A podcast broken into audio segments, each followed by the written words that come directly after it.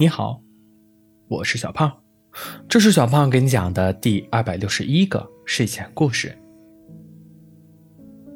小狐狸要走了，这意味着小兔子和小狐狸要开始异地恋了。小兔子推开卧室门，眼睛眨巴眨巴，可怜兮兮的样子。小狐狸。正在收拾行李，抬头看见小兔子，立马停下了手上的动作。乖了，我会回来的。小狐狸抱住小兔子，我也可以和你一起走的。小兔子抱得非常紧。说什么傻话？你的工作，朋友。都在这里。小狐狸轻轻拍了拍小兔子的脑袋。那好吧。小兔子憋着嘴。在一个风和日丽的早晨，小狐狸拉着行李箱，对小兔子挥了挥手，走了。小兔子一个人回到家。感觉家里空荡荡的。他打开冰箱，发现每一种食品上都贴上了一张小纸条，上面写着到期时间，在冰箱最外面写着“按时吃饭”四个大字。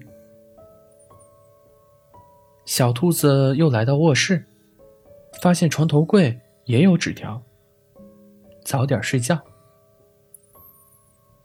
最后是化妆台，是一封信，上面写着：“宝贝，我走了，留下你一个人在家，我实在不放心，可是又没有办法。你一定一定要照顾好自己啊！要是我回来发现你瘦了，我会很难过的。”小兔子眼泪都出来了。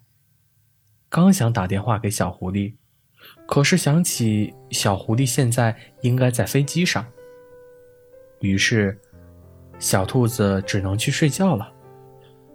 说不定能在梦里相见。小狐狸走的第二天大早，小兔子打了电话给好朋友小松鼠，邀请他来玩。小松鼠坐在沙发上。听着小兔子讲它有多么粘人，那你还让小狐狸走？我和你讲，异地恋很难熬的。小松鼠拿起一瓶没开的水，我也可以很独立的，好不好？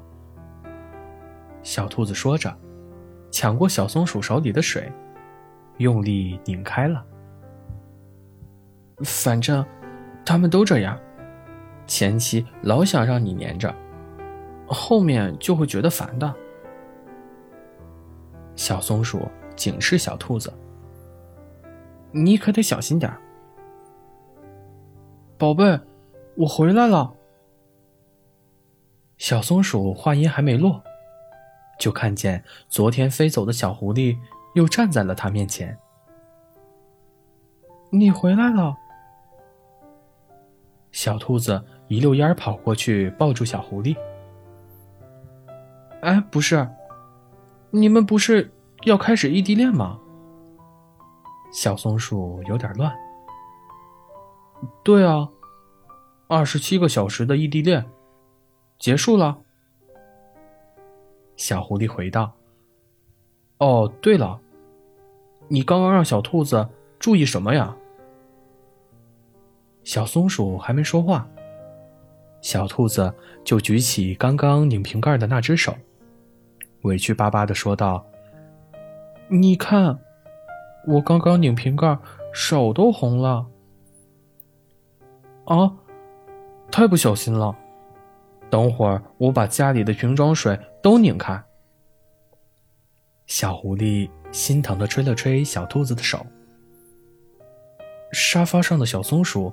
极其无语，摇了摇头，说道：“我什么也没说，我回家了，你们随意。好了，故事讲完了。故事来自微信公众号“睡前故事杂货店”，我们下次再见，晚安。